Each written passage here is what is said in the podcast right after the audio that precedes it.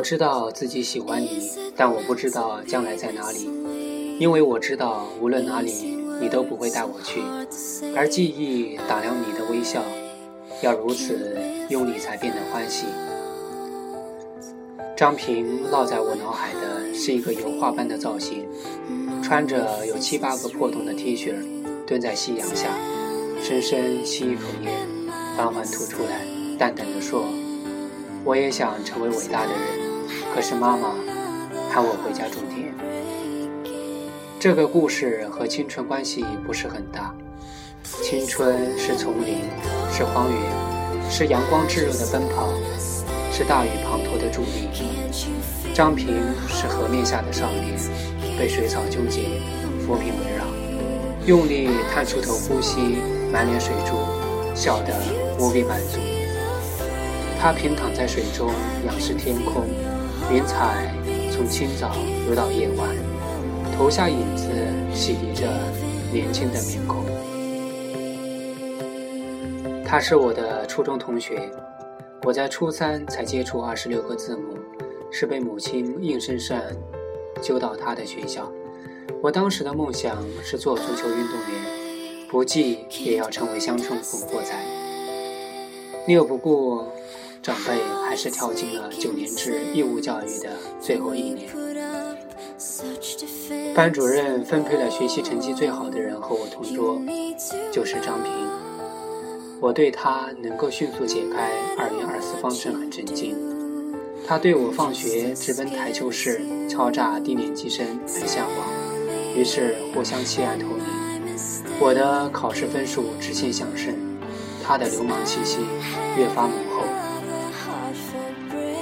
我们喜欢《七龙珠》，我们喜欢北条司，我们喜欢猫影失忆后的那一片海，我们喜欢马拉多纳，我们喜欢陈百强，我们喜欢今宵多珍重，我们喜欢乔峰，我们喜欢杨过在流浪中一天比一天冷清，我们喜欢一离四野的陈怀秀，我们喜欢笑看风云，郑伊健。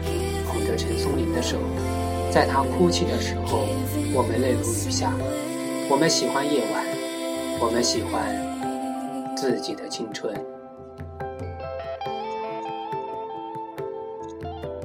我们不知道自己会喜欢谁。毕业班、周末会，集体到学校自习。下午来了几个社会混混，在走廊砸酒瓶，嬉皮笑脸的到教室门口喊女生的名字。说不要念书了，去跟他们一块儿到镇上溜冰去。他们在喊的平巧是个长相普通的女生，我立刻就失去了管闲事的兴趣。张平眉头一皱，单薄的身体拍案而起，两手各抓一支钢笔，在全班目光的注视下走到门口。混混儿吹了声口哨，说：“让开，杂种。”张平也吹了声口哨，口气是破音。他冷冷地说：“Are you crazy？” 接着几个人厮打成一团，混混儿踹他小腹，抽他耳光。他拼尽全力，奋力用钢笔甩出一坨一坨的墨水。转眼，混混儿满脸都是黑乎乎的。等我手持削笔刀上去的时候，小流氓们汗水混着墨水。气急败坏，招呼着同伴去洗脸。张平吐口带血的唾沫，淡淡的说：“书生以笔杀人，当如是。”从那天起，林巧隔三差五的找他借东西，问个题目，邀请他去镇上溜冰。张平其他都答应，只有溜冰不同意。他说：“不干和流氓同样的事情。”初中毕业临近，同学们即将各奔前程，大部分都要回去找生活。这里是苏北一个寂寂无闻的小镇，能够继续读中专已算不错。女生们拿着本子找同学签名、写祝语。林巧先是找所有人签了一圈，然后换了个干干净空白的本子，小心翼翼地找到张平。张平吐口烟，不看女生，淡淡的说：“Are you crazy？” 林巧涨红了脸，举着本子坚持不收回去。张平弹开烟头，凑到耳边，小声说：“其实我是个同性恋。”林巧眼泪汪汪，默默收起本子走开。大概三四天后，上次的混混埋伏在张平回家的路上，把他从自行车上一板砖砸下来，打了足足五分钟。大学毕业后，一次回老家，从另外的初中同学口中偶然知道，林巧初中一毕业就和那几个混混儿成天在一起。十八岁嫁给了其中一个混混儿，十九岁生小孩，二十一岁离婚，又嫁给了另外一个混。张平脑袋绑着纱布参加高考，结束那天黄昏，我们一起坐在操场上，夕阳染得他面孔金黄。他叼一根烟，沉默良久，说：“家里农活太多，不太想让他念书。”我接不上话。他淡淡的说：“我也想成为伟大的人，可是妈妈喊我回家种田。”我拍拍他肩膀，他又说：“我一定要念书，去城市看看，因为我感觉命运在召唤我，我会有不平凡的宿命。”他扔掉烟头说：“我想来想去。”最不平凡的宿命，就是娶一个妓女当老婆。我有预感，这就是我的宿命。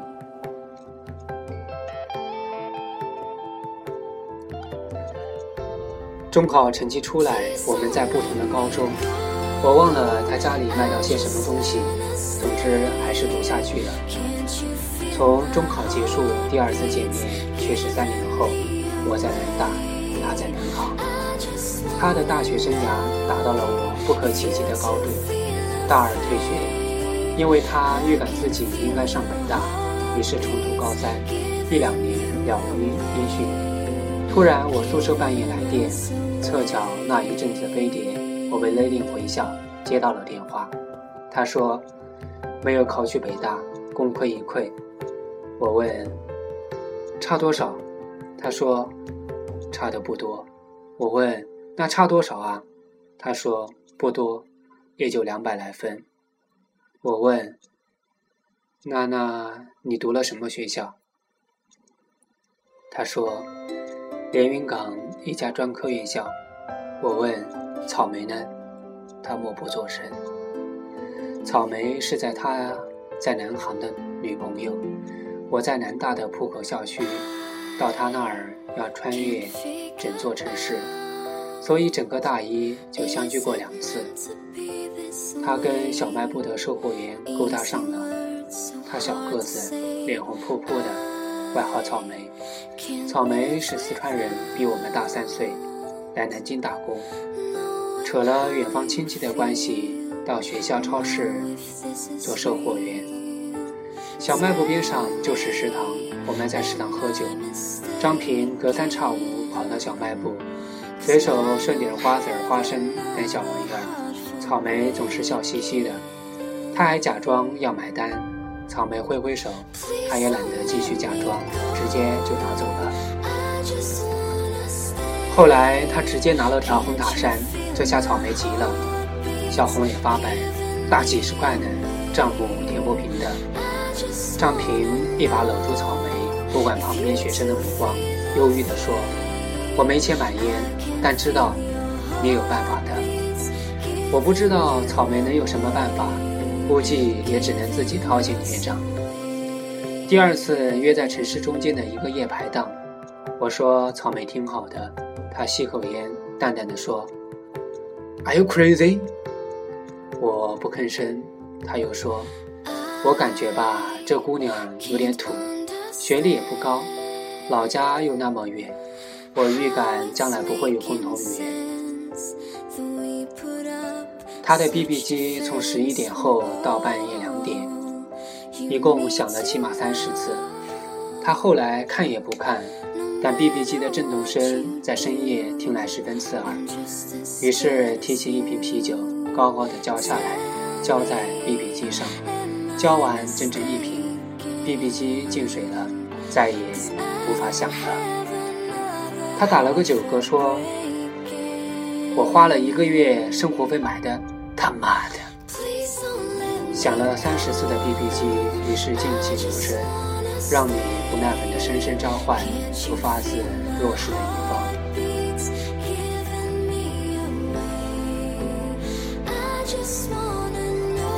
喝到凌晨近四点，喝到他路都走不了。于是我问老板借了店里的固定电话，扶着踉踉跄跄的他，奋力过去拨通草莓的 BB 机号码。寻呼台接通了，他只发了一句话：“我在某某路喝多了。”五点，气喘吁吁的草莓出现在我们面前，他只晓得路名，不晓得哪家店，只能一家一家找过去。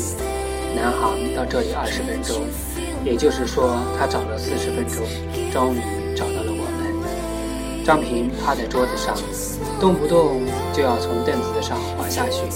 姑娘一边扶着他，一边喝了几口水。我要了瓶小二，心想我再喝一瓶。草莓突然平静地说：“他对我很好。”我哦了一声。草莓说：“学校小卖部一般都是交给学校领导亲戚，我们这家是租赁合同签好，但关系不够硬。”所以有个领导亲戚经常来找麻烦，想把老板赶走。我一口喝掉半瓶。草莓说，有次来了几个坏学生，在小卖部闹事，说薯片里有虫子，让我赔钱。老板的 BB 机打不通，他们就问我要，我不肯给，他们就动手抢。草莓扶起被张平弄翻的酒杯，说。张平冲过来和他们打了一架，右手小指骨折了。草莓笑起来说：“后来他也经常拿我的东西，但是从来不拿薯片，说不干和流氓一样的事情。”我说：“他就是这样。”草莓说：“嗯。”他还说有预感要娶个妓女做老婆。我不是妓女，我是个打工妹，而且没读过大学。草莓蹲下来，蹲在坐的歪倒的张平旁边，头轻轻地靠着他膝盖，鼻翼上一层薄薄的汗珠。张平无意识地摸摸他的头发，他用力微笑，嘴角满是幸福。我喝掉了最后半瓶，草莓依旧蹲着，把头贴得更紧，轻声说：“老板已经决定搬了。”我说：“那你呢？”草莓依旧用力微笑，眼泪哗啦啦的流下来，说：“我不知道，我知道自己喜欢你，但我不知道自己将来在哪里，因为我知道，无论哪里，你都不会带我去。”高中文凭的小个子女孩蹲在喝醉的男生旁边，头靠着男孩膝盖。路灯打量他的微笑是那么用力，才变得如此欢喜。打量他失落的脸庞，在我迷蒙的醉眼里，这一幕永远无法忘记。这是大学里我和张平最后一次见面，中间他只打了几个电话，说退学重考，结果考了个连云港的专科院校，断断续续联系不到三次，再见面是五年之后。五年之后，我们相约中华门的一家破烂小饭馆。我问他：“你毕业去哪儿了？一年没联系。”他吐口烟，淡淡的说：“有次坐牢了。”我大惊失色，问：“怎么了？”他说：“毕业了，家里托关系做狱警，实习期间帮犯人走私，就坐牢了，关了一年才出来。”我沉默。没有追问细节，说：“那你接下来怎么打算？”他又嘴了，说：“在中华门附近租个车库住，快到期了，我打算带着老婆回老家结婚。”我脑海中蓦然浮起草莓的面孔，不由自主地问：“你老婆是谁？”他点着一根烟，淡淡的说：“你还记得我在初中毕业那天跟你说过的话吗？”我摇摇头。他说。我当时预感自己会娶个妓女，果然应验了。夜又深了，整个世界像夜入高茫。他干了一杯，说：“我爱上了租隔壁车库的女人，她是洗楼房的，手艺真不错。不过我爱的是她的人。”这顿酒喝得我头眩目头晕目眩，第一次比他先醉倒，不省人事。醒来后，我自己在自己租的房子里，书桌上留着他送给我的礼物——十张毛片。又过了一年，他打电话来说我离婚了，我没法接话。他说，我们回老家村子以后，那婊子跟村里很多男人勾搭，被我妈抓到几次现行，我忍无可忍，就和他离婚了。结果他就在我家边上又开了家洗头房，他妈的！我们我莫名其妙地问了一句：“你还会不会解二元二次方程组？”他说：“会啊。”我说：“那下次我们一起回初中，看看新建的教教学楼吧。”我说好。又过了三年，我回老家过年，突然想起来这个约定，就打电话到他家。他妈妈说，他找了个搞手机生意的女人，去昆山开门面房了，过年没回来。我挂下电话，一个人去了初中。到当年初中一位老师家里吃饭，这个老师本来是个代课老师，没有编制，这两年终于转正。他太太买菜回来，我一眼就认出了他是林巧。林巧笑呵呵地说。我听说是你，就买了鱼肉虾。今天咱们吃顿好的。几杯酒下肚，初中老师不胜酒力，摇摇晃晃地说：“我转世多亏林巧，林巧的前夫是镇上领导的儿子，他要和林巧离婚，林巧就提了个条件，帮我转正。我没有办法去问问为什么，林巧。”自个儿离婚，为什么要帮你转正？林巧一直没有喝酒，这时候也喝了一杯洋河，脸颊通红，说：“不瞒您说，中考那天是我找人打的张平，这个狗东西。算了，你要是看到他，就替我道歉。”我也醉眼惺忪看着林巧，突然想起来一幅画面。高中文凭的小个子女孩蹲在喝醉的男生旁边，头靠着男孩膝盖。路灯打量他用力的微笑，打量他湿漉漉的脸庞。